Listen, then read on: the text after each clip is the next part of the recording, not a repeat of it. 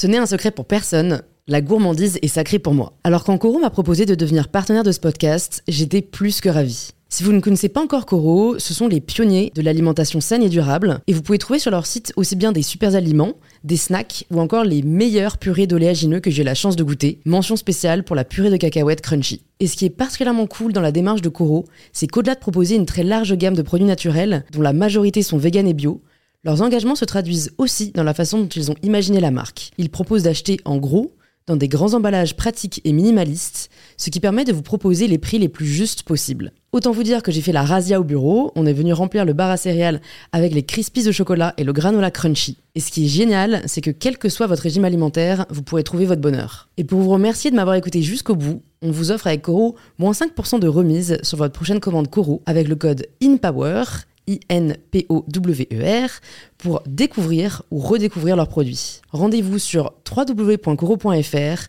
et surtout, régalez-vous. Et là, j'ai pris des commentaires de lecteurs euh, qui m'ont dit euh, Je l'ai mis à la poubelle, votre livre, c'est une horreur, comment vous avez pu écrire ça?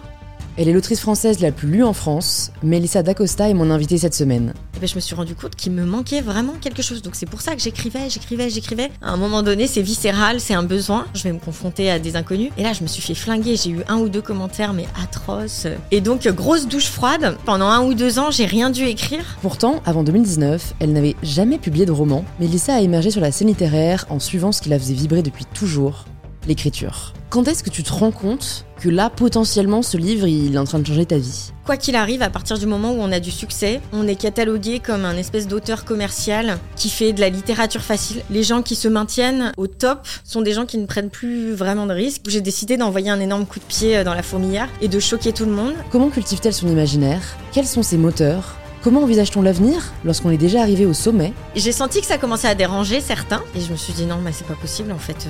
Il faut que je me débarrasse de ce troisième œil. Je ferai jamais l'unanimité de toute façon. Et ça te fait pas peur? Et ça me fait pas peur parce que j'écris ce que je veux écrire moi et pas ce qu'on attend de moi que j'écrive. Et je suis ravie de vous inviter à rejoindre ma conversation avec Melissa D'Acosta. Bonjour Melissa Bonjour. Bienvenue sur InPower. Je suis très contente de t'accueillir, très contente d'échanger avec une autrice. J'ai pas reçu beaucoup d'autrices, j'ai reçu Maud Ankaoua, que tu connais peut-être. Oui. Ouais. Oui, bien que sûr. j'adore, qui est super. Big up Maud si tu nous écoutes. Donc on va parler de, de ton parcours, on va parler de tes centres d'intérêt, on va parler de tes romans. Mais la première question que je pose à tous mes invités, c'est de se présenter de la façon dont ils le souhaitent. Mhm. Comme ça tu peux dire ce que tu veux, personne n'est là pour te mettre d'étiquette. Ouais, ben donc euh, je suis Mélissa D'Acosta, j'ai 33 ans, j'écris depuis toute petite et donc euh, je vais me présenter en tant que romancière, hein, Ouais. puisque euh, aujourd'hui euh, je vis à 100% de ma plume, je fais ça de mes journées, de mon quotidien, donc, donc voilà, je suis Mmh. romancière. Est-ce que tu as d'autres passions dans la vie ou l'écriture est vraiment ce qui définit, euh, tu vois, ton, ta vie perso et ta vie pro Alors, euh, bah, l'écriture, ça fait beaucoup quand même. ça, fait beau- ça occupe beaucoup de place, mais euh, je suis une lectrice aussi. Ouais. Je suis maman d'un petit garçon de 3 ans. Mm. Bientôt maman d'un deuxième petit garçon, du coup. Mais je suis quelqu'un qui a besoin de continuer à avoir sa vie à côté, et notamment euh, activité physique, la course à pied en forêt. euh, Voilà, avoir, avoir une vie de femme à côté. Qu'est-ce qui explique, tu penses, dans tes premières années, euh, que tu aies développé cette passion pour l'écriture? J'imagine que c'est passé par la lecture d'abord. Mais qu'est-ce qui, dans ta vie, explique que cette passion est arrivée euh, à un si jeune âge? J'ai découvert la lecture et l'écriture en même temps. Je pense que ça a d'abord commencé par le jeu. Euh, je, je vois vraiment l'écriture, moi, comme une continuité de tous ces jeux qu'on a enfant. Euh, on joue au papa et la maman, on joue euh, À la pas, aux marelle, aventuriers, on construit ouais. des cabanes, on est poursuivi par des méchants. Euh, vraiment le fait d'être dans, dans un monde parallèle où on devient qui on veut, où tout est possible, il n'y a plus aucune limite, plus aucune barrière. Et pour moi, l'écriture, c'est la continuité de ce jeu en quelque chose d'encore plus puissant. Euh, parce que le jeu, il prend fin au bout de quelques minutes. Il faut trouver des amis qui, euh, qui veuillent accepter d'être dans notre univers, de, de, de jouer le jeu. Alors qu'avec l'écriture, je peux être seule et camper, euh, je sais pas, 10 personnages si je veux. Et il n'y a plus de limite dans le temps. Ça peut durer des mois, des années. Je peux vraiment m'immerger dans un univers. Donc pour moi, c'est simplement la continuité de cet imaginaire et ce jeu qu'on a dans l'enfance et qu'on perd parfois. Et que moi, je pense ne pas avoir perdu grâce à l'écriture, justement. Mmh. J'ai pu le prolonger. Donc tu as toujours été attiré par le genre littéraire. Tu n'as pas écrit euh, de non-fiction. Non, non, non, non, non, non. Non, je me suis jamais posé la question, mais non. Comment je le vois euh, mais tu vas me dire, hein, si c'est faux, c'est totalement une hypothèse de ma part. J'ai l'impression que quand on est passionné par l'univers euh, du roman, c'est qu'on cherche d'une certaine manière une échappatoire, parce que potentiellement le réel ne nous satisfait pas assez. Est-ce que ça a été le cas pour toi? Alors, euh, oui. euh, alors, pas dans le sens où le réel était euh, triste et, sans intérêt. j'ai eu une enfance très heureuse à la campagne, entourée de, de sœurs, enfin d'une famille aimante. Mais c'était pas assez. J'avais besoin de vivre encore plus, plus d'aventures et pas simplement une vie. Euh, à un endroit donné, sous une identité, parce que ce que j'aime dans les romans, c'est que je peux devenir, euh, je peux devenir un homme, je peux, je peux aimer des hommes, je peux aimer des femmes, euh, je peux vivre à l'autre bout de la planète, je peux euh, avoir mille métiers que je n'aurais jamais dans la vraie vie parce que j'ai absolument pas les compétences euh, et le courage de le faire. Et du coup, ouais, c'est une façon de vivre plus encore, plus intensément et d'autres vies, pas une seule. Je trouve ça triste de se contenter d'une seule vie et c'est une discussion que j'ai souvent avec euh, d'autres amis euh, auteurs et on se dit, ah là là, comment font les gens pour se contenter juste de leur quotidien? Alors beaucoup s'échappent via les, les fictions, les séries, Ouais. les romans, etc. Et nous, à travers l'écriture, on peut vivre euh, des dizaines et des centaines de vies différentes, en fait. Donc tu t'identifies d'une certaine manière au personnage que tu crées. Ah oui, complètement. Je, je deviens eux, vraiment, Ah ouais. Toute la phase d'écriture.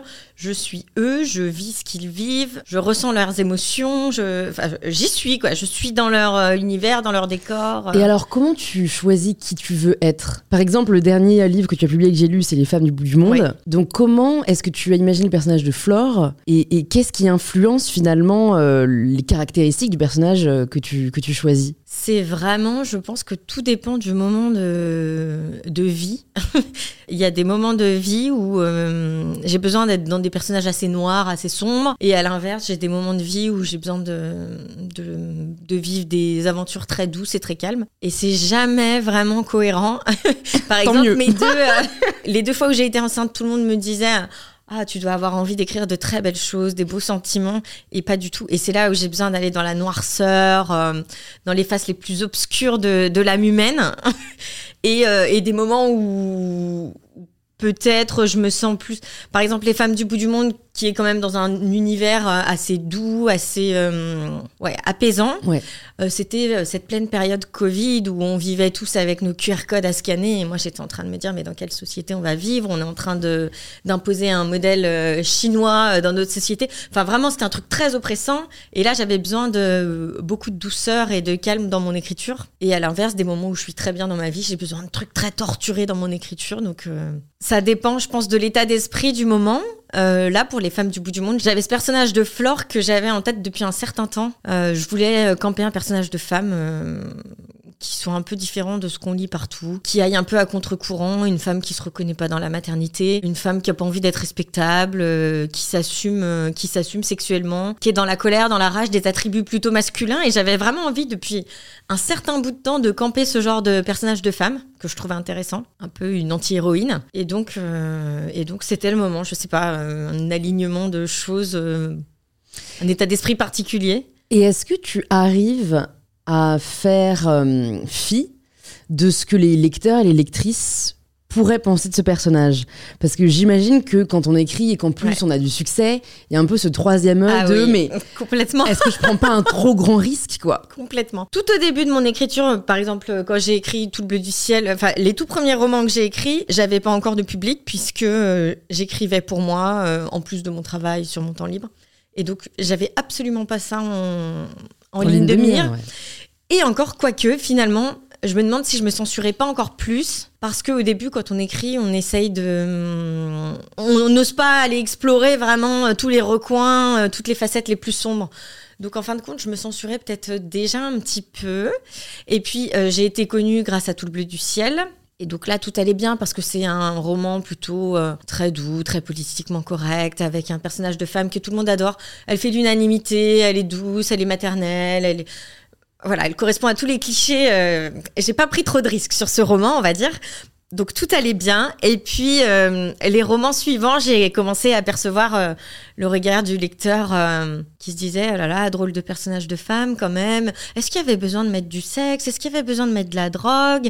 Est-ce qu'il y avait besoin de mettre de la violence? Pourquoi vous faites ça? Et j'ai senti que ça commençait à déranger certains parce que j'étais sur des romans moins moins lisses, Moins on va dire. ouais. Et du coup, j'ai commencé à écrire avec ce, troisième, euh, ce troisième œil euh, derrière mon épaule. Et je me suis dit non, mais c'est pas possible en fait. euh, c'est pas possible. Je vais finir par par écrire un espèce de bouillie très lisse pour être sûr de faire l'unanimité comme avec tout le bleu du ciel, parce que mine de rien, j'ai sept romans qui sont sortis. Mais c'est celui-là qui semble faire l'unanimité, qui semble rassembler euh, toutes les générations, hommes, femmes, alors que les autres, il y a toujours... euh, Son a- public. oui, Il a- ils il ont un niche. public, Ouais. euh, ils choquent une certaine population, pas une autre. Enfin voilà. Donc je me suis dit non, je vais pas refaire tout le bleu du ciel en boucle. euh, je peux pas aller vers ça. Et en plus, j'avais envie de d'écrire des choses plus piquantes, plus mordantes, plus dérangeantes. C'est vers ça que je voulais aller. Mais j'avais besoin de m'émanciper avec quelques romans avant pour y aller vraiment, Ouais. parce qu'on n'y va pas tout de suite. On sait qu'on est lu par ses proches, par son entourage, que les gens font des liens, essayent de voir des similitudes. Est-ce que c'était moi? Est-ce qu'il y a du vécu, etc. Donc non, je me suis dit, il faut que je me débarrasse de ce troisième œil. Je Ouais. ferai jamais l'unanimité de toute façon. Et maintenant, euh, maintenant je, je m'en débarrasse totalement. Je ne lis même... Au début, pendant très longtemps, je continuais à lire les, les chroniques sur euh, les romans que je pouvais voir passer sur Mm. les réseaux sociaux. Et puis là, je me suis dit, mais en fait, à quoi bon Puisque qu'elle soit bonne, qu'elle soit mauvaise, ça va pas changer ce que j'écris actuellement. Mm. Parce que j'écris ce que je veux écrire moi. Mm. Et pas ce qu'on attend de moi que j'écrive. Donc... euh, Et concrètement, euh, si tu avais peut-être des conseils à partager aux personnes qui sont bloquées par ce troisième œil, comment, comment faire pour s'en, pour s'en débarrasser? Comment faire pour s'en affranchir? Ouais, c'est pas évident. c'est pas évident euh, parce qu'au départ, on se définit en tant qu'écrivain parce que euh, on a le troisième œil qui nous valide et qui nous dit que c'est formidable ce qu'on fait. Et si on l'a pas, on, on se lance bien souvent pas. Enfin, si on n'a pas ce premier regard bienveillant. Et à la fois, euh, je pense que on arrive à accrocher l'attention des gens quand on est vraiment dans le vrai, dans ce qu'on écrit, dans la sincérité. On y va avec ses tripes et on n'essaye pas de faire un un espèce de produit marketé euh, qui conviendrait au maximum de monde en évitant les sujets sensibles. Donc je pense que se détacher du troisième œil, ça, ça peut faire peur, mais en même temps, c'est le gage de faire un truc qui nous ressemble vraiment. Et ça se ressent. Le lecteur Ouais. le ressent finalement quand même. Il y a une forme de triple reconnaissance euh, dans le monde de la littérature. Il y a la reconnaissance publique, Mhm. la reconnaissance critique et la reconnaissance de ses pairs. Laquelle a été la plus importante à tes yeux? Bah d'abord, moi j'ai débarqué dans le monde, euh, dans le monde de la littérature un peu en novice. euh, même si j'écrivais depuis toute petite dans mon coin, je m'intéressais pas plus à ce qui se disait euh, dans le monde journalistique, littéraire, etc. Donc j'ai débarqué en novice et le premier regard, celui qui comptait, c'était pour moi celui des lecteurs. Et c'est après, au fil des mois, que j'ai compris que les journalistes euh, pesaient leur poids et que euh, leur avis pouvait euh, influer l'image euh, Ouais. qui, qui allait rester de nous. Donc d'abord, je me suis simplement intéressée aux lecteurs, vraiment. Et puis quand j'ai compris euh, voilà le, le poids qu'avait l'avis de la critique, je me suis un peu plus fiée à, à la critique, ça comptait plus pour moi. Et en fait maintenant je reviens un petit peu en arrière euh, parce que quoi qu'il arrive, à partir du moment où on a du succès, on est catalogué comme un espèce d'auteur commercial qui fait de la littérature facile. Peu importe Le contenu euh, peu euh, importe le ouais. contenu, moi je me rends bien compte que j'ai énormément progressé depuis mon premier en termes d'écriture, euh, en termes de prise de risque, de sujets abordés. Et pour autant, le premier a été encensé parce que j'étais la, la, la pépite que les journalistes pouvaient mettre en avant, qui était encore inconnue. Il y avait quelque chose de gratifiant pour Ouais. eux de, de voilà un peu, de quoi. découvrir un talent, euh, une petite nana provinciale, premier roman. En plus, les premiers romans, on aime les mettre en avant. Donc là, tout était merveilleux. Et là, je me rends bien compte que j'ai énormément progressé, que j'ai plus du tout la même qualité. Mais comme le succès est là. euh, j'ai souvent plus de critiques, euh, alors pas négatives, mais un petit peu, peut-être moins fort que méprisant, mais on a plus tendance à me cataloguer en Ouais, à te préjuger. hein. Autrice commerciale, euh, roman facile, léger, très populaire, donc très euh, C'est vrai que sans le- intérêt. Le, le mot populaire a une connotation vraiment négative. Alors que pour moi, euh, c'est le plus beau des compliments, quoi. Oui, qu'on parle oui, au oui, peuple. non. Enfin, et, et- et- et en effet, il y a une forme d'élitisme parfois dans le monde littéraire Ouais. où, euh, en gros, euh, si ça parle à trop de gens, c'est forcément Donc que c'est pas de la bonne nul. C'est ça. Ah, non, c'est le donc, qui a raison, euh, les gars. C'est- Donc je maintenant, je me détache de ces, de ces avis euh, euh, critiques littéraires parce que je me rends compte qu'à un moment donné, quand on atteint un certain succès, on sera catalogué de telle façon, quoi qu'on écrive. Mm. Donc je reviens à l'essentiel qui est finalement la vie, de, bah, la vie du lecteur, en Ouais, fait, euh, celui ouais. pour qui euh, Tu écris. on écrit de Mm. base, ouais. Tu parlais du fait que tu as beaucoup progressé entre ton premier et ton dernier roman. Ça m'intéresse de savoir déjà, même pour arriver à ce premier roman, comment est-ce que tu as acquis euh, les qualités littéraires que tu as- avais? Parce que quand même, pour avoir un tel succès pour un premier roman, c'est bien que il y avait du niveau. Et ensuite, comment as-tu continué à progresser? Parce que ce qui est assez singulier dans l'écriture, c'est qu'il n'y a pas vraiment d'école d'écriture, euh, il n'y a pas vraiment de professeur pour nous apprendre à écrire, c'est quelque chose qui est très personnel, c'est notre style qui va faire la différence. Donc comment est-ce que tu travailles ça alors que tu finalement es vachement livré à toi-même dans cet apprentissage Mhm. Euh, je pense que j'ai juste écrit, écrit, écrit, écrit en boucle. Euh, mon premier roman, je l'ai terminé, enfin tout le bleu du ciel, en tout cas celui qui Ouais. est connu pour être mon premier roman. Je l'ai terminé à 27 ans et j'écrivais depuis l'âge de 7 ans. Donc en fait, il y a 20 ans de de brouillons, de, de trucs minables, jetés, réécrits, recommencer en boucle. Je pense que tout simplement quand on s'amuse, on, on peut y passer des heures sans voir le temps passer. Et donc, euh, il suffit de faire, d'essayer encore, encore, encore, encore, encore. Et pourtant, quand je relis euh, mes premiers romans, je me dis, oh là là, il n'y avait pas de style, c'était très, c'était très fade, c'était très... euh, On est son plus, on, on est son pire ennemi, hein. franchement. euh. C'était c'était très basique, c'était très basique en termes d'écriture, mais voilà, c'est des années de pratique et puis euh, et puis je pense qu'à un moment donné, on gagne en confiance et on ose un peu plus jouer avec les mots, ce que je faisais pas euh, au début. Et est-ce que tu Euh, te faisais relire? Est-ce que tu faisais lire tout court? Ben non, parce qu'en plus j'avais cette espèce de pudeur euh, qui faisait que je- personne n'avait le droit de poser les yeux sur ce que je faisais pendant des années et des années. Ah ouais. Et il a fallu attendre euh, mes 25 ans pour que j'accepte de faire lire euh, un premier texte à mes proches. Et vraiment, au compte-goutte, je sélectionnais les personnes qui avaient le droit de lire. Qu'est-ce qui a changé pour que tu franchisses ce pas? Et ben, je suis venue à bout d'un premier roman parce que déjà, de mes, euh, donc de mes 7 à mes 25 ans, c'était des, des débuts de romans en permanence. Tous abandonnés. Tous, tous, tous. Et en fait, le jour où j'ai réussi à en écrire un en entier, je me suis dit, bon, là, il faudrait peut-être quand même que tu montres ça à quelqu'un. Donc, j'ai pas choisi euh, d'abord des proches trop proches.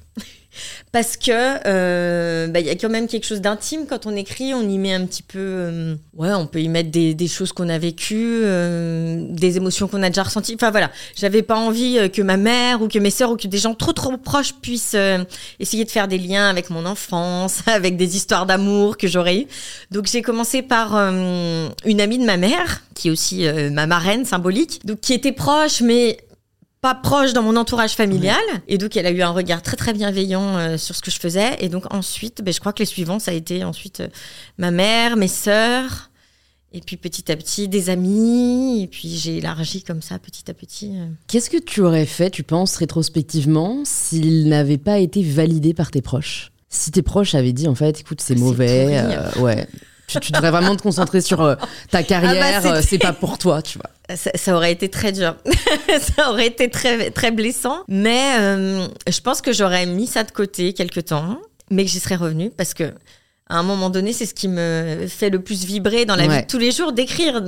Comme certains vont avoir besoin de, je sais pas, de jouer de la guitare ou de, ou de courir tous les jours. À un moment donné, c'est viscéral, c'est un besoin. Et d'ailleurs, au, début, donc même si j'ai eu euh, l'approbation de mes proches, euh, je l'avais, ce tout, tout, tout, tout premier roman, donc qui n'est pas tout le bleu du ciel, qui était Je revenais des autres, je l'avais déposé sur Amazon quand même, en me disant je vais me confronter à des inconnus. Et là, je me suis fait flinguer. J'ai eu un ou deux commentaires, mais atroces, euh, qui disaient que, ouais, en effet, fallait que je me concentre sur autre chose, c'était pas pour moi. Et donc, grosse douche froide. Et ça m'a calmé pendant un ou deux ans, j'ai rien dû écrire. Mais c'est revenu, en fait, ça Ouais, revient, ouais, quoi ouais. qu'il arrive.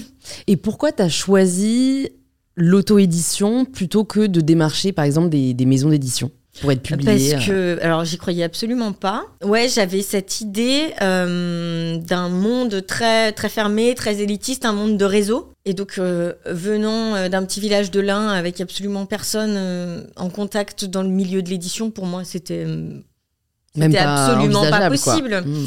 Et puis en plus, il y a un coût financier, mine de rien. Enfin, on sait qu'on, il faut pas se contenter de l'envoyer à deux ou trois maisons d'édition, qu'il faut viser très très large. Donc je me disais, là là, s'il faut imprimer 50 fois 700 pages, plus des frais d'envoi par la poste pour que potentiellement j'atterrisse au fond d'une remise jamais lue. C'était pas la peine. Mm.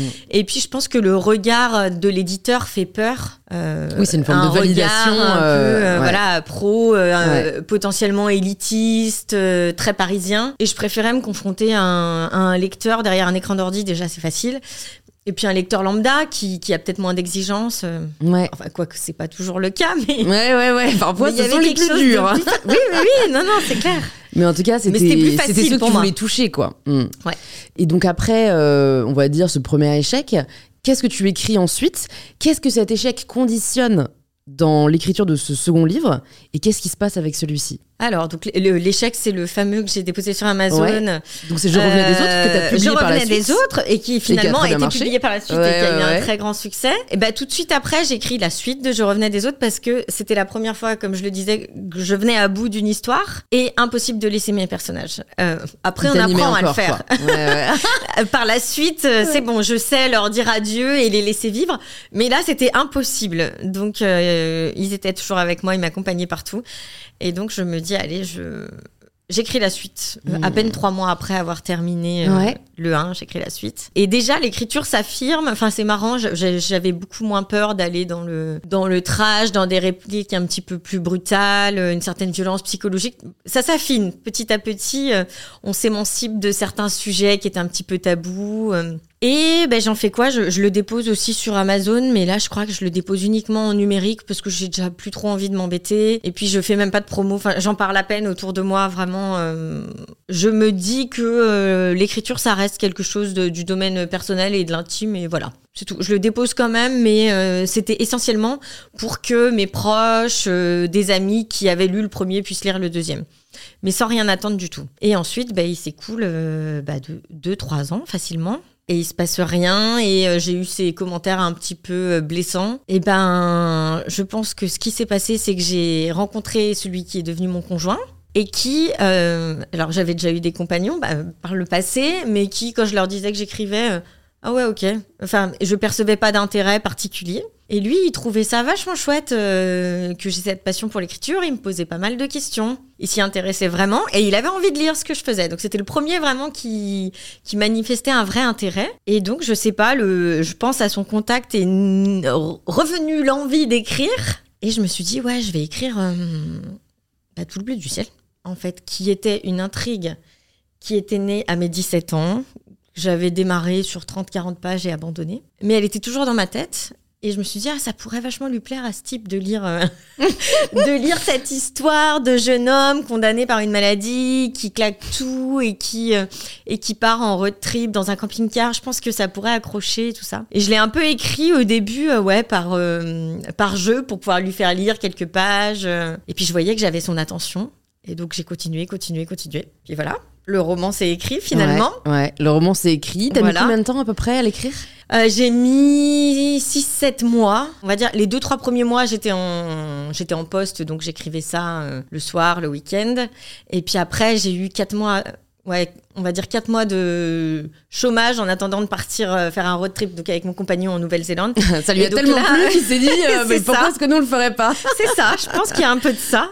Donc là, 4 mois pleins, euh, du matin au soir, à à faire que ça. Incroyable. Et c'était pas trop vertigineux de passer justement du, du hobby au plein temps? Parce que en fait on se rend compte que parfois quand ce qu'on aime devient notre Oui. travail le rapport change parce que ça devient presque une obligation Bah là, Euh, c'était pas encore mon quoi. travail parce que euh, j'étais juste en stand-by de quelques mois en attendant le départ qui était prévu.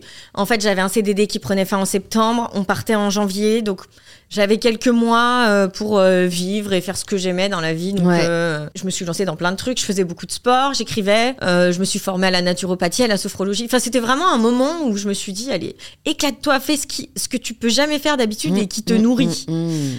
Donc c'était, je le percevais vraiment comme voilà quelque chose qui me nourrissait aussi. Tu faisais quoi en- du coup avant comme poste? Euh, J'étais dans la communication Ouais.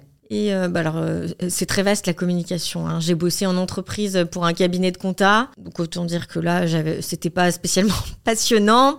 J'ai bossé en association dans le domaine de l'environnement, donc là, je me suis éclatée. Vraiment. Et puis j'ai bossé en, en mairie, c'était très très très sympa aussi parce qu'il y avait le côté très social, associatif. Tu as étudié, je crois, euh, l'économie et la gestion. Mhm.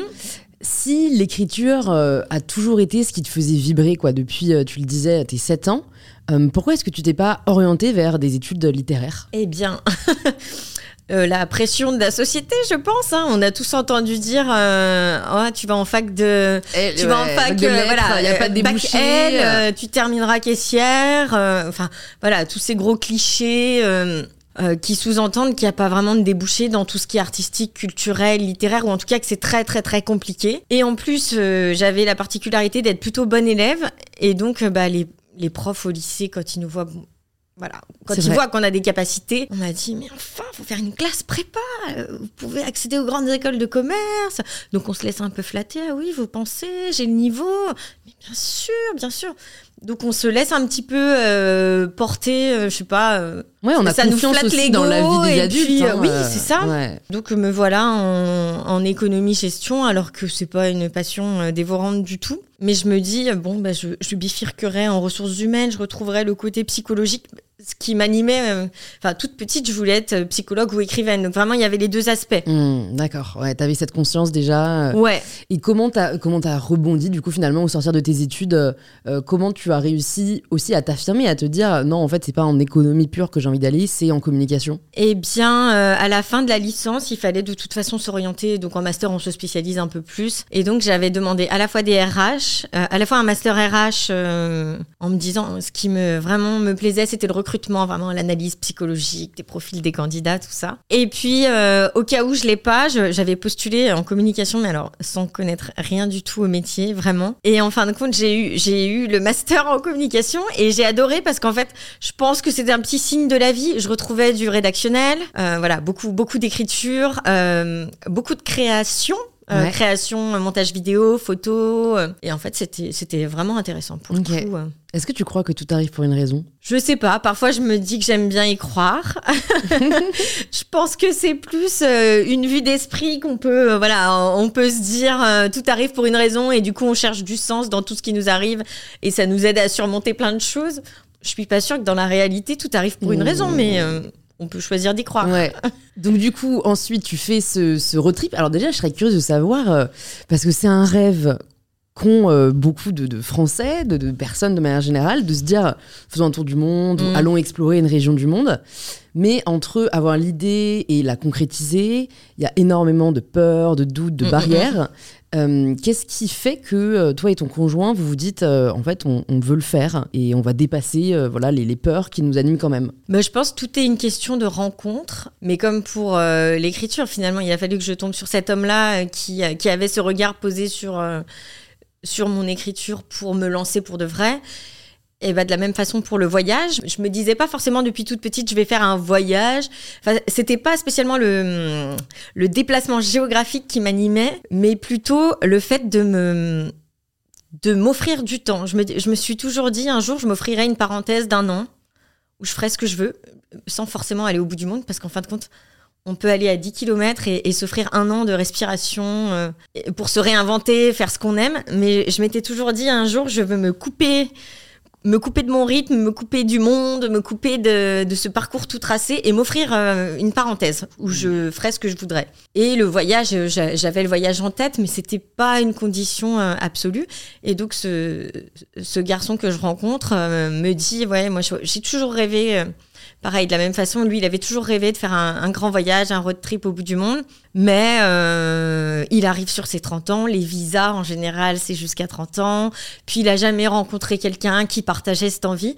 Et donc, bah, ça a été euh, la rencontre de deux, euh, de deux volontés, quoi, Ouais. de deux visions. Et donc, on s'est dit, bah, et si on, et si on le faisait ensemble euh, donc moi j'arrivais en fin de CDD, lui euh, il était en CDI donc bien installé mais il se plaisait plus, il s'ennuyait donc on s'est dit est-ce que c'est pas le moment? Mais on se rencontrait à peine en fait, on est Ah ouais? Bah ouais ouais, on Ça a pris les visas, ça faisait six mois qu'on était ensemble Ah quand on a pris les visas Et on est parti, ça faisait un an. C'est pas grand chose, un an en réalité. euh. Ouais, c'est sûr. Mais bon, euh, t'as bien fait. Enfin, tu vois, c'est Oui. comme quoi faut s'écouter. Hein. Mais oui. Ça, ça, ça s'est transformé. Donc, du coup, vous partez en van en Nouvelle-Zélande, c'est ça? Ouais, c'est ça. Ce qui, ça m'intéresse beaucoup en ce moment, le sujet du différentiel entre attente et réalité. Mhm. Comment est-ce qu'avant de partir, tu l'imaginais? D'autant plus que, comme des romancières, j'imagine que tu avais quand même Ouais. dû fantasmer le truc, tu vois, euh, l'imaginer pas mal. Comment tu confrontes cet imaginaire à la réalité que tu vis Et ouais, est-ce que c'est déceptif Euh, Est-ce qu'au contraire, c'est juste différent? Enfin, C'est différent. Ouais, non, c'est différent. Je dirais pas déceptif, euh, mais c'est différent. Déjà, tout bêtement, euh, tout le monde pense qu'il fait très beau là-bas. Enfin, C'est Tout le important. monde s'imagine un Ouais. road trip d'un an sous un beau soleil, euh, avec un dépaysement total. On est au bout du monde, donc on s'imagine que la vie là-bas est complètement différente. Et en fait, c'est très occidental. ouais. Des petites rues au cordeau. euh, c'est comme nos sociétés à nous, en fait. C'est très. euh, euh, voilà, on n'est pas en terre maori euh, avec. euh, avec une vie, euh, une vie complètement euh, déconnectée. Non, c'est- c'est très, c'est très organisé comme chez nous, c'est très occidental. Donc on n'est pas tant déconnecté que ça. Et puis, euh, enfin, c'est les deux points qui diffèrent de ce que je m'en étais imaginé, parce que Ouais. pour le reste, la nature sauvage était incroyable, les animaux, c'était incroyable. Donc il y avait ça, et euh, oui, la, la sensation de, ben, je suis à l'autre bout du monde, mais en fait, je, je suis dans une, un mode de vie très, très, très euh, comparable au mien euh, dans le quotidien. Et puis, euh, au niveau de- du climat, en fin de compte, bah, c'est le même climat que chez nous. Donc, c'est-à-dire que on s'était vraiment fait le pari de vivre un an en van, vraiment de, de vivre autrement pendant un an. Mais du coup, moins 2 degrés la nuit, euh, quand on dort dans son véhicule, c'est- pas toujours facile. Là, on commence à remettre en question la décision, là. C'est voilà, il y a eu des passages très durs. C'était pas toujours euh, je vis euh, en maillot de bain et, et poncho sur la plage par Ouais. 25 degrés. Non, non, ouais. non, il y a eu euh, voilà des, des nuits très très froides et se réveiller le matin pour aller travailler à l'usine parce que mine de rien, bah faut le l'autofinancer le voyage. Ouais, ouais. Donc il y a eu des moments euh, aussi très très durs. Je, Mm. je pensais que ça allait être que du kiff, de la liberté, euh, de l'amusement. Et en fait, il y a eu des moments euh, où je me suis dit, mais waouh, c'est plus dur que ma vie habituelle. euh. C'est une très belle leçon. hein. Ouais, mais c'est une très belle leçon, c'est que, en fait, comme quoi, il n'y a pas de raccourci dans la vie, quoi. Non. Tu vois, enfin, il n'y a pas de vie idéale. Chaque euh, façon et chaque mode de vie vient avec Mm. son lot de difficultés comme de euh, plaisir. C'est à nous, en fait, de, de faire l'arbitrage, quoi, entre ce qui nous en procure le plus. Mais est-ce que, est-ce que euh, si là, tu, dois, tu, tu- tu devais euh, repartir ou si tu devais te glisser quelques mots, euh, glisser quelques mots à Mélissa avant qu'elle parte pour ces un an de voyage, qu'est-ce que tu lui dirais? On avait laissé nos, nos jobs, tous Ouais. les deux. Et on est parti, mais avec cette peur du retour. On allait rentrer au chômage, euh, réhabiter quelques temps chez nos parents. Il allait pas falloir que ça dure trop. Et donc on est parti en se disant, faut pas qu'on rogne trop dans nos économies, faut qu'on fasse. On avait cette peur du retour quand même, Ouais. cette préoccupation. Alors que sur place, en soi, on aurait pu se payer euh, des nuits d'hôtel au chaud pendant l'hiver, euh, euh, louer louer des appartements ou des maisons. Enfin, il y a plein de gens qui faisaient comme ça. Mais nous, on était. Alors à la fois, on s'était lancé ce défi de de vivre avec le minimum pour se prouver aussi euh, qu'on pouvait s'en sortir euh, un an Mm. avec un simple véhicule et courir de euh, faire des vendanges à aller à l'usine et vraiment se dépatouiller avec rien. Mm. On avait ce challenge et, et cette peur de trop piocher dans nos économies. Et si je devais le revivre, maintenant que je sais que à mon retour, mon premier roman est sorti et le succès que j'ai connu Ouais. ensuite, je le vivrais beaucoup plus sereinement. Je me ferais plaisir en, en allant dormir, euh, je sais pas, dans des superbes spots qui étaient payants, mais on s'est pas autorisé à le faire. Ouais. Euh, J'aurais mis un peu plus de luxe dans ce voyage, Très sommaire. très très très sommaire. Euh, Ouais. Mais à la fois, c'est ce qui a fait, euh, c'est ce qui en a fait un voyage euh, d'apprentissage aussi, Ouais, parce que euh, quand on se dit, euh, pouf, j'ai travaillé dans des hangars à trier des pommes par moins 2 degrés toute la journée et je dormais dans mon véhicule le soir et j'ai survécu. C'est rien ce qui peut nous arriver là. Enfin, Mm. ça donne aussi une force. C'est vrai. On connaissait personne sur place, on n'avait pas de contact si- s'il arrivait quoi que ce soit. Et vous parliez euh, la langue quand même? Oui, bah, comme deux Français qui débarquent avec leurs quelques notions d'anglais. Bah, après, on, Ça on vous a appris au moins, voilà, euh, c'est ça. Et qu'est-ce que cette frugalité t'a apprise? On apprend peu finalement, on y est- si on a la chance de ne pas y être confronté euh, de manière subie, quand on l'a choisi, j'imagine qu'on découvre des enseignements, que ce soit sur soi, sur ce qui compte. Enfin, tu vois, Mm. si- est-ce que t'es revenu avec quelques leçons de vie euh, qui t'ont changé? Euh, oui, alors moi, ma grande découverte, je, je pensais que cette vie de euh, juste voyager, randonner, s'en mettre plein la vue, dormir au bord de l'eau, sur des plages, etc., c'était, ça me permettrait de m'épanouir absolument. Et, euh, et ce serait, enfin, c'était une vie idéale. Enfin, voilà, j'avais ce, ce fantasme, euh, voilà, vivre d'amour et de fraîche, de paysages, de voyages, de lendemains qu'on réinvente en permanence, c'est génial. Et en fait, il m'a manqué un truc tout au long de- du voyage. C'était, euh, comment le dire? C'est pour ça que je me suis mise à écrire tout au long du voyage, parce qu'il me manquait sinon Un ce but, sens plus un profond. purpose. Ouais, Ouais. c'est ça. Euh, parce que vivre euh, des lendemains, Qui se des lendemains, des lendemains euh. qui se ressemblent, mais sans un vrai fil conducteur sur la durée.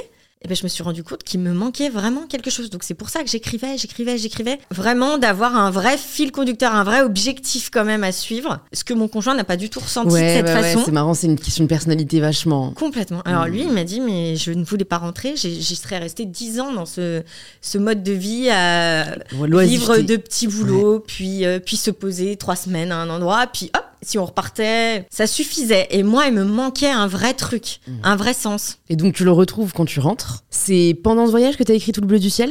Alors, j'ai terminé? j'ai terminé, voilà, pendant Ouais. le voyage, euh, déposé en ligne pendant le voyage, été contacté par un éditeur pendant le voyage. Mais déposé en ligne comme les autres. C'est-à-dire que tu le mets sur Amazon comme les deux précédents. Euh, alors là, je le mets sur une autre plateforme qui Ah. s'appelle monbestseller.com. Euh, qui t'as eu du flair. Qui est pas, c'est ça.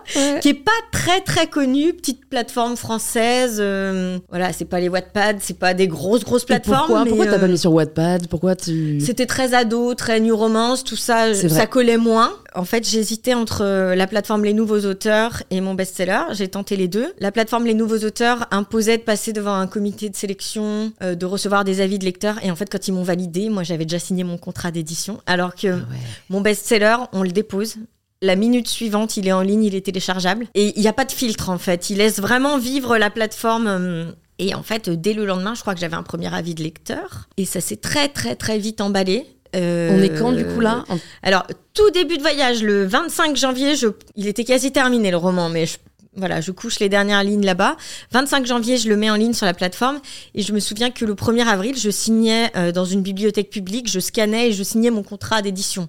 Ah ouais. Donc ça a été très rapide en fait. Et t'es contacté par plusieurs maisons d'édition ou une maison d'édition une maison d'édition, ouais. Et qu'est-ce qui te donne confiance dans le fait de partir avec elle? Parce qu'en plus, toi, t'as jamais euh, eu de contact avant avec d'autres Ah bah maisons d'édition. Donc, comment tu t'y prends à ce moment-là euh, pour, euh, pour voilà, être sûr que c'est la bonne décision? Bah, on n'est jamais sûr. C'est On n'est jamais sûr, mais euh, déjà j'ai l'éditeur au téléphone longuement pendant plus d'une heure qui me parle du texte et je comprends qu'il l'a lu, qu'il a décrypté la moindre phrase, qu'il a, il, il a vraiment aimé, vraiment. euh, il y a une émotion, il y a, il y a quelque chose qui est passé. Il me propose un vrai contrat d'édition. On n'est pas sur ces éditeurs à compte d'auteurs là qui nous qui nous promettent de nous diffuser, mais il faut qu'on euh, il faut qu'on finance de, euh, euh, quand ouais. même euh, 500 exemplaires, l'impression du manuscrit. Donc là, ça me semble assez réglo, mais mine de rien, il m'envoie son contrat, j'essaye de regarder sur les différents forums si les clauses sont correctes, etc. On se méfie, Bah ouais, forcément. on se ouais, méfie. Puis c'était une petite maison d'édition, donc je me dis mince, euh, est-ce que j'ai pas intérêt à attendre quelques mois, d'être repéré par une plus grosse? On sait jamais en fait. Ouais. L'herbe est potentiellement toujours plus verte Toujours. C'est dur, hein, ça. Mais, euh, mais voilà, il, il semble avoir tellement aimé mon texte, il en parle avec une telle ferveur que j'y vais. J'y vais, et puis finalement, il, il m'a fait un lancement euh, assez exceptionnel. hein, donc, euh, Qu'est-ce qui a fait que le lancement est exceptionnel Rétrospectivement, quels ont été les facteurs de ce lancement Alors c'est compliqué, mais j'ai eu un très très bon attaché presse qui s'est occupé de, de me faire un lancement euh, assez incroyable. Ouais. Attaché presse que j'ai retrouvé du coup sur mon tout dernier roman, que j'avais pas, euh, j'avais pas travaillé avec lui. euh, pendant ces quatre années qui s'étaient écoulées, mais vraiment, euh, voilà, quelqu'un qui croyait très très fort en ce texte et qui a fait en sorte que qu'il puisse émerger et, et- et se diffuser. Après, je pense que j'ai bénéficié du côté premier roman. Les, les journalistes, la critique aiment beaucoup découvrir des premiers romans, des, des talents inconnus, voilà, le, Mm, mm, le mm. côté chercheur de pépites. Et puis après, bah, il y a un truc qui s'explique pas. Le, le texte euh, procure des émotions, enfin, emporte. euh, mais ça, euh, Il remporte On l'adhésion, il touche, ouais. il touche euh, les lecteurs. Quand est-ce que tu te rends compte que là, potentiellement, ce livre, il est en train de changer ta vie? Pas tout de suite, tout de suite. Hein. Ah ouais Non, il, il- bah, au tout début, si, c'est assez impressionnant parce que donc on, on rentre de Nouvelle-Zélande euh, où on a vécu vraiment euh, avec rien dans notre fourgon, très peu aménagé. Et là, euh, j'arrive en France et trois semaines après, je suis invitée à faire mes premières télés, des radios. Je me fais maquiller en loge, coiffer. Et là, je me dis, waouh, Ah ouais. ce livre me fait vivre une aventure incroyable. Peut-être que j'en vendrai que 200, mais j'ai connu, j'ai connu un plateau télé. Enfin, tout était Ouais, euh, émerveillement, quoi. Ouais, J'étais, ouais, euh, on me faisait monter à Paris. euh, je roulais en taxi, enfin tout était émerveillement et euh, j'allais boire des cafés dans les troquets parisiens entre deux émissions. Tout était fou. En fait, je rencontrais des journalistes, j'avais jamais rencontré de journaliste de ma vie. Donc c'était déjà exceptionnel juste pour l'aventure, même si ça n'allait pas plus loin. Je me disais voilà, j'aurais vécu ça. Et après, euh, bah, le succès est arrivé, mais petit à petit, ça s'est étalé sur 2-3 ans, donc on se rend pas compte tout de suite que vraiment c'est en train de, de changer notre vie et qu'on va pouvoir euh, se consacrer à l'écriture. Donc tu t'en consacres pas après ton Pas premier roman. D'accord. Non, donc tu non, non. retrouves un travail. Ben non, parce que tout simplement, euh, déjà dans le monde de l'édition, il faut attendre une année entière de vente du livre Pour toucher. euh, pour bah oui, toucher. Ouais, et encore, ouais. on les touche pas tout de suite. Ils Ouais. arrêtent les comptes euh, fin décembre et on touche l'argent Ah en oui, mai ou en juin. Ouais, Donc un an et déjà, demi après, quoi. euh, voilà. Ensuite, euh, la maison, la petite maison d'édition qui m'avait repéré a entre temps déposé le bilan. Donc de toute façon, j'ai eu toute une première année de vente que je n'ai jamais touchée. Non. Donc non, on se consacre pas tout de suite à l'écriture. Ah oui, ah, ça fout un peu les boules quand même, Ouais. ça. Ah ouais. Sachant ça, tu changerais quand même quelque non, chose bah non, ou pas non. Parce que c'est eux qui t'ont propulsé quand même. lancé. mais Non, non. Ça, c'est quand même très mal fait, je trouve. hein. Moi, ça m'est Ouais. arrivé avec une collaboration où l'agence a déposé le bilan, jamais été oui. payé. Il y a pas de et, recours. et en fait, euh, j'étais choquée de savoir qu'en fait, tu ne peux rien faire. C'est genre, tant pis pour toi. non, oui, oui, oui, non, il y a, y a rien à faire. Et on parle de quoi de Euh, Combien d'exemplaires? Centaines de milliers d'exemplaires? Non, parce que c'était le quand il est sorti en grand format, donc il est sorti en février. euh, la maison d'édition a déposé le bilan en octobre. Il y a eu quoi, 9500 exemplaires? Mais c'est déjà énorme même, pour un bah premier oui, roman. Bien sûr. Mais ça n'a plus rien à voir avec euh, aujourd'hui. Oui. Mais un premier roman, en moyenne, c'est 500 Ah, 000 mais c'est ça, exemplaires. C'est euh, déjà c'est un succès de librairie. hein, donc, euh, Ouais. Ok, donc difficile quand Donc, même. euh, et puis après, on se dit bon, ce roman a bien marché. C'est pas pour autant que on en connaît beaucoup des auteurs qui ont sorti un roman qui a eu un grand succès et puis euh, pouf, ça retombe à plat au deuxième, au troisième, et puis ils se font oublier. Donc, euh, donc, Donc de toute la façon, pression, euh, voilà. Et puis je suis quelqu'un qui a les pieds sur terre quoi qu'il arrive. Je vais pas me dire euh, voilà, j'ai fait trois plateaux télé, c'est bon, je, je lâche tout, euh, je vais devenir écrivain à temps plein. Donc euh, mm, mm. voilà, je garde les pieds sur terre. Je me dis c'est chouette. je vis une, une double vie assez Ouais. Sympa et puis c'est tout. On verra. Ouais. On verra. Et donc, t'écris le deuxième, Ouais. un an après. Oui, le deuxième sort un an après, Ouais. juste avant le confinement. Donc en fait, pareil, c'est un entre-deux assez flou, pas un succès immédiat non plus. euh, voilà. Ouais. Il sort, toutes les librairies ferment. Ouais. Ah, Il c'est se passe pas grand-chose. Quand le deuxième sort, le premier sort en poche, et c'est en poche que vraiment ça commence à faire grand bruit Ah, c'est et marrant, à se hein. vendre plus. C'est essentiellement le poche qui nous porte au début, euh, le petit format. Ok. Donc ouais, je dirais qu'il faut attendre bien 2-3 ans avant que je me rende compte que ça commence à devenir important. Donc 2021, quoi. Ouais, à peu près. Ouais, ouais. Mais c'est fou parce que là, euh, enfin, on l'a même pas dit, euh, ce sera peut-être dit dans l'intro, mais t'es t'es l'autrice la plus lue en France. Genre en trois ans, t'as Ouais. vraiment Ah oui, Anna Montana. très très C'est- rapide. Ouais, C'est c'est dingue. Et- extrêmement rapide. Ouais. Et comment, comment tu le vis? Parce qu'en effet, t'as les pieds sur terre. Euh, ça se voit, ça se ressent, mais est-ce que t'es tiraillé? Est-ce que, est-ce que, tu vois, est-ce que tu, tu ressens, euh, est-ce que t'es qui tu es à l'intérieur a, a changé quand même avec cette, euh, cette exposition, cette reconnaissance, cette validation? Eh ben non, finalement. non, je me rends compte aujourd'hui que pas du tout.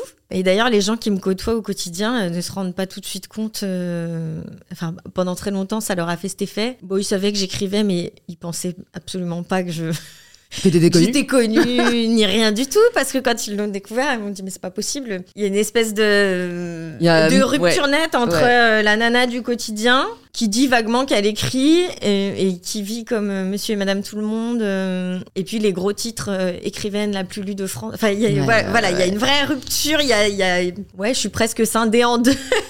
Mais euh, non, pendant les pendant les grosses périodes de promotion média. Il y a ce moment où on se sent emporté par le tourbillon, où ouais, je prends un peu conscience du truc, de l'énormité du truc, du succès, et euh, c'est vertigineux et à la fois ça fait presque un petit peu peur. Et après, il y a ce moment où ça s'arrête. En général, vers l'été, il n'y a plus de salon, il n'y a plus de promos, ça s'arrête parce que je sors, je sors toujours au printemps. Et alors là, il y a ce retour euh, à la vie normale. À la vie normale, cette coupure énorme que là j'ai prolongée quasiment tout l'automne. Et du coup, au sortir de l'été, ça me fait ça tous les étés. J'oublie que j'oublie que je suis pas juste euh, une maman, une conjointe, et que ah oui c'est vrai j'ai un métier, j'écris des livres, je suis un peu connue pour ça aussi. Il y a cette espèce d'amnésie euh, pendant tout l'été tellement je coupe tout. Hmm.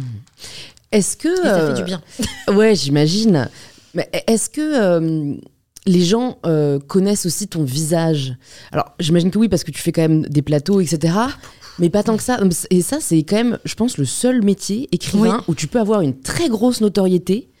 Euh, tout le monde connaît ton nom. Ouais. Mais tu peux continuer à vivre mm. assez tranquillement. Quoi. Ouais. Est-ce que tu t'es dit que tu allais te mettre sur les réseaux sociaux, euh, que tu allais aussi incarner qui tu es finalement à travers euh, les plateformes en ligne Alors, je me suis pas mise sur les réseaux pour ça.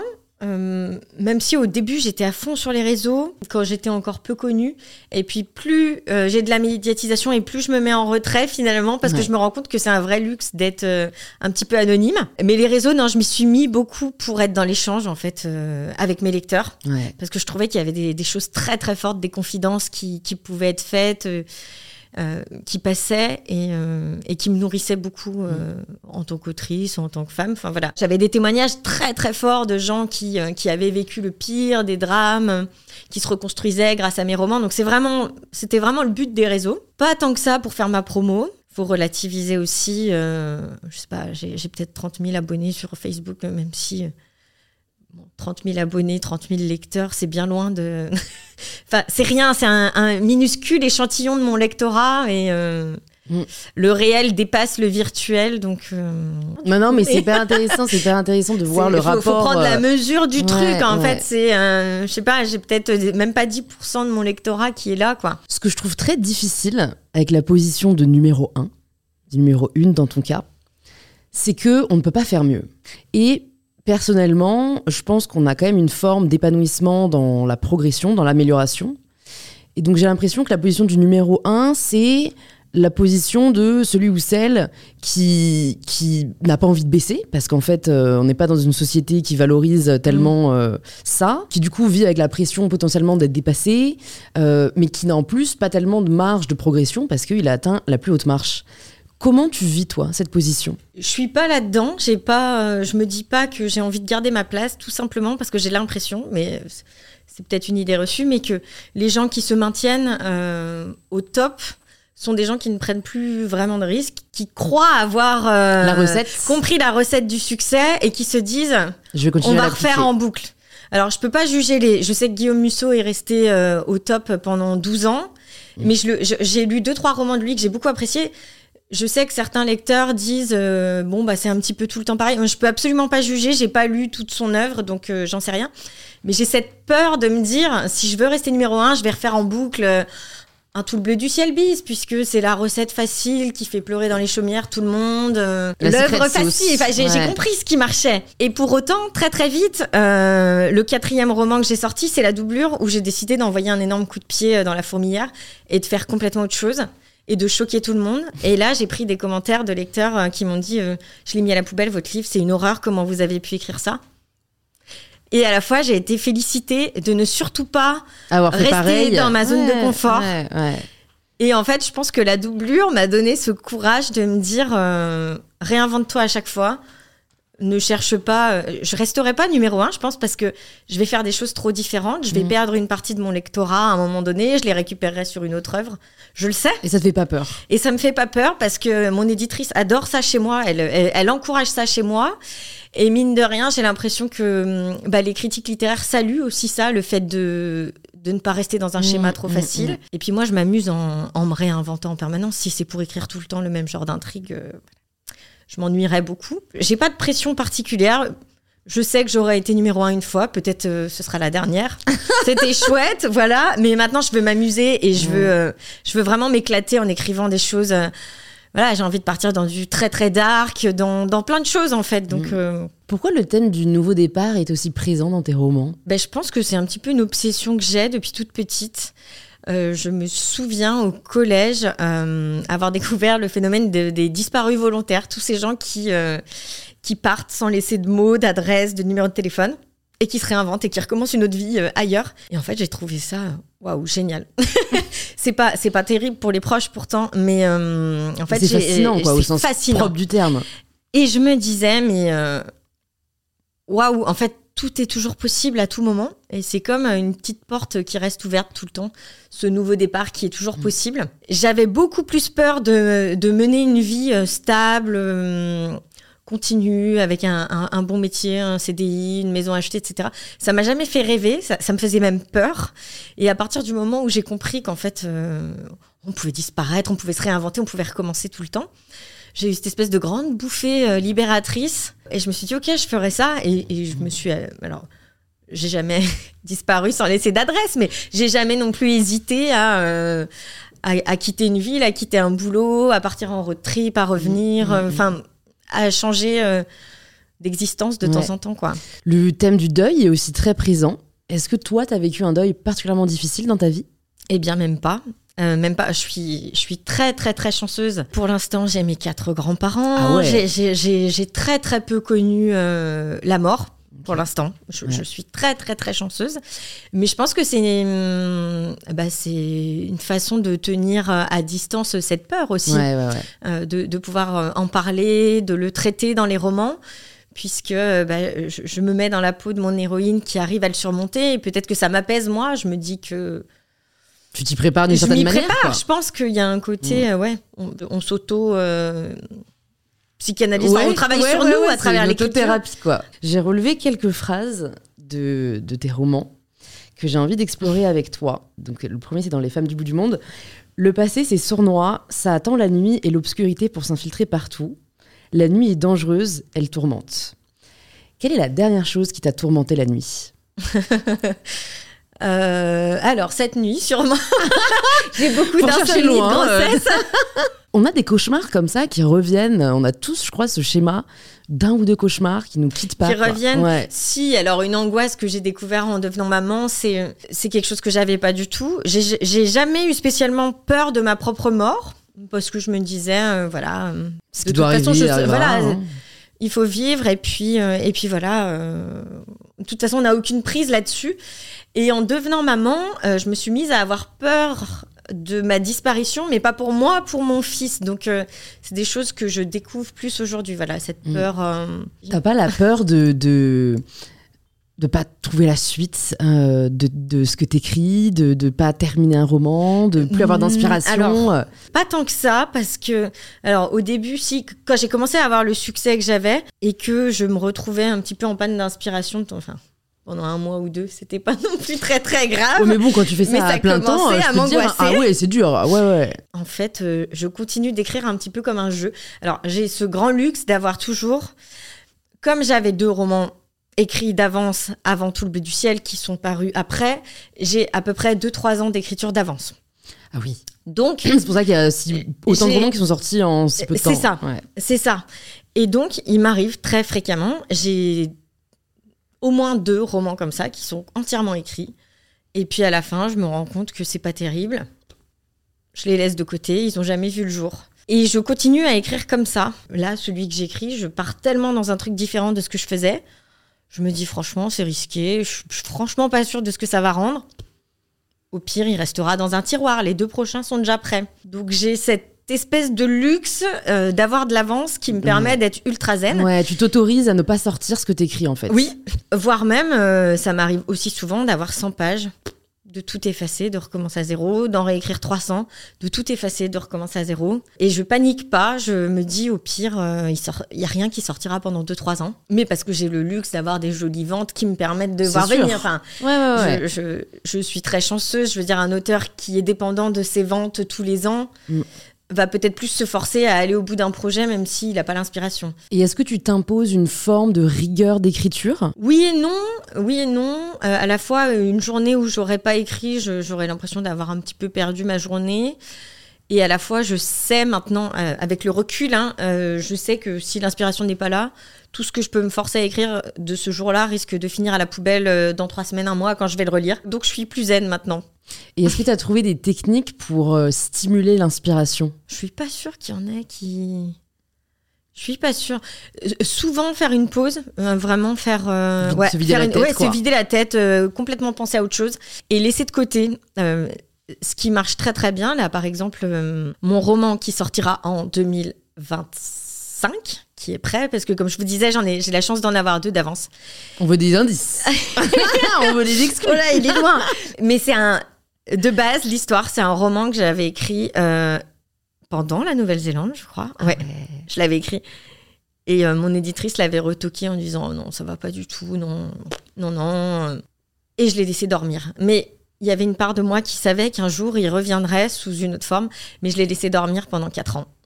Et l'année dernière, je me suis dit non, faut vraiment que j'en fasse quelque chose. J'ai tout remis à zéro, j'ai gardé le- l'essence euh, du roman, mais j'avais une vision complètement différente, beaucoup plus mature, avec beaucoup plus de distance. Et j'en ai fait quelque chose qui est finalement très différent de ce que je voulais en faire à la base. Mon éditrice a complètement adoré et il sort en 2025. Mais donc je pense que le laisser dormir, Laisser, euh, laisser mijoter, le temps quoi. mijoter et prendre, euh, prendre de la distance par rapport à son texte. Mm. Et on revient dessus avec une vision mais complètement changée et complètement euh, ouais plus mature, plus travaillée. Faut pas avoir peur de le faire.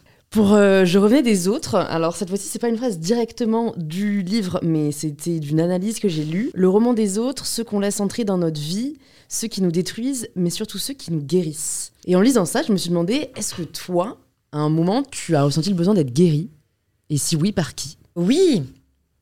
Bah avec du recul, je me suis rendu compte que les, les débuts de ma vie euh, amoureuse étaient plutôt, euh, alors pas chaotiques, mais j'étais beaucoup dans ce besoin de... hum, Alors, dépendance affective, c'était peut-être un peu fort, mais je me rendais compte que j'étais beaucoup dans ce besoin d'être rassurée, d'être... euh, J'avais ce petit côté euh, jaloux, possessif, euh, très peu sûr de moi. euh, ouais, besoin d'être guéri par, par cet amoureux, des autres, par l'amour des autres.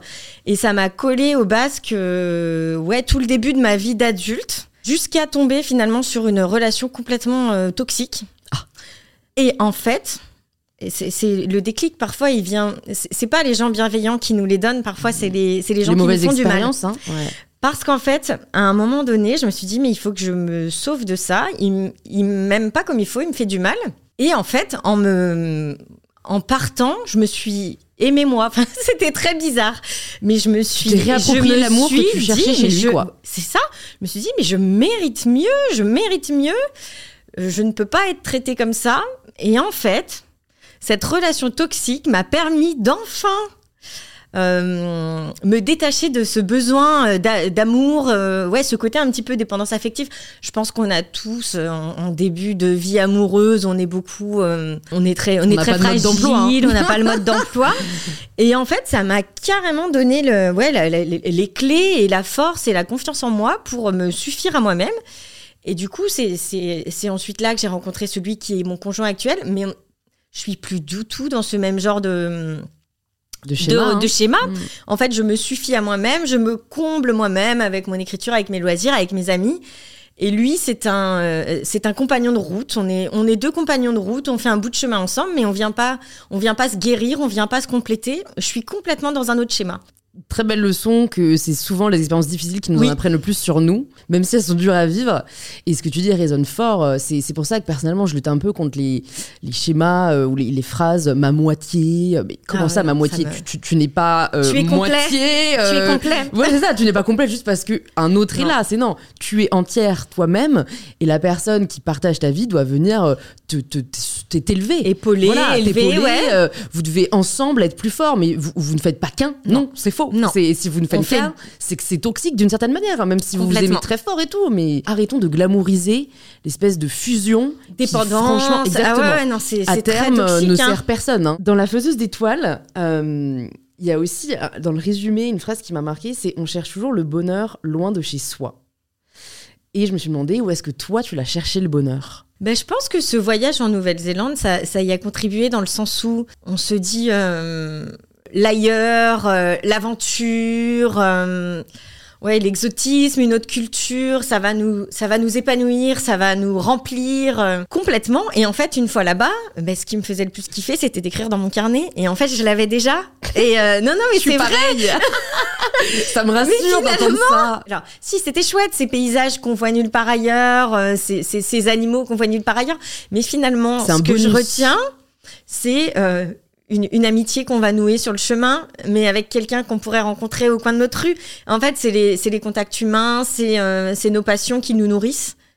Et en fait, on l'avait déjà avant de partir. C'est du bonus ce voyage, Ouais. mais euh, on n'a rien trouvé de plus que ce qu'on avait. Ça me fait penser à la phrase, en fait, euh, quand tu pars, les problèmes partent avec toi. C'est Mm. franchement, si certains arrivent à se débarrasser de leurs problèmes par le voyage, grand bien leur face, c'est génial. Personnellement, moi, la vie m'a toujours montré que, que je parte, mes problèmes partent toujours avec moi aussi. Mm. Et en fait, ce que j'aime, euh, je, je- je peux le trouver au, au final n'importe où. C'est Oui. pas, euh, c'est pas l'autre, comme c'est pas l'ailleurs, Non. qui va me remplir, quoi. Donc, euh, c'est c'est hyper cool, je trouve, d'entendre ce genre de discours Mm. aussi, qu'on voit moins sur les réseaux. Tu vois, il y a une forme de mise en scène de sa vie où, je sais pas, ça, ça, ça valorise l'image de nous-mêmes, de dire qu'en fait, euh, c'est en partant en Australie qu'on a trouvé euh, le bonheur le plus absolu. Mm. euh. et encore une fois, peut-être que c'est le cas pour certains, hein, mais il n'y a pas de schéma qui marche pour tout le monde, quoi. Je pense que c'est surtout la mise à distance de, ouais, de certains problèmes qui peut donner euh, l'illusion ou la force de se réinventer autrement, Ouais, mais ouais, le, déclic qui vient de nous ensuite Mm, sur mm, place, mm. quoi. J'ai quelques dernières questions pour toi. Alors déjà, celle-ci, j'espère qu'elle va te parler.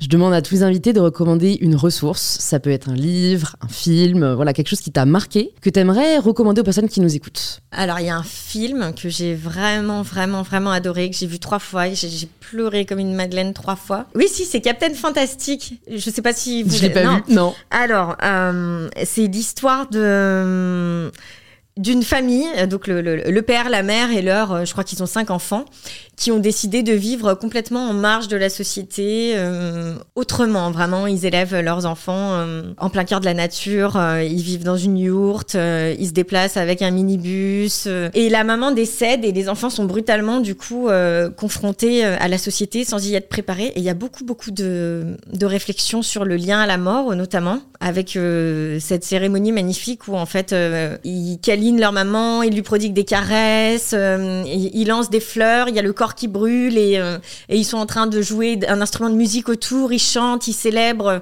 la joie de, de, bah, de l'avoir rencontrée, d'avoir vécu avec elle. Enfin, je trouve que c'est de très très belles réflexions sur, euh, sur la vie, sur la mort, sur la famille. Puisque euh, il y a aussi toute une réflexion sur est-ce qu'on fait bien de couper des- les enfants d'une société? À la fois ils s'épanouissent autrement, ils s'épanouissent plus à certains égards, et à la fois ils sont complètement inadaptés socialement. On voit chez les plus grands euh, qu'il y a une, une vraie inadaptation. euh, ils souffrent beaucoup, ils n'arrivent plus à nouer de liens avec avec les autres gens. Enfin voilà, ça interroge beaucoup sur sur même si on trouve pas toujours un sens à la société, même si on n'adhère pas toujours à tous ces aspects, est-ce qu'on peut vivre totalement en marge? Est-ce qu'il faut quand même vivre en contact avec? Sur euh, bah, sur la parentalité aussi, qu'est-ce qu'on fait pour ces enfants Euh, Est-ce qu'on leur offre cette chance de vivre en marge ou est-ce que c'est un crime? Enfin voilà, ça interroge beaucoup. Il n'y a pas de réponse qui est donnée et c'est un, un magnifique film sur la ouais sur la famille, surtout sur euh, ouais. Ok, bah, je le mettrai dans les notes. Ça Ouais. m'a donné envie de le voir. Ça m'a donné envie de le voir. Si jamais tu pouvais entendre quelqu'un au micro d'InPower, qui est-ce que tu aimerais entendre? Ah, dur, dur.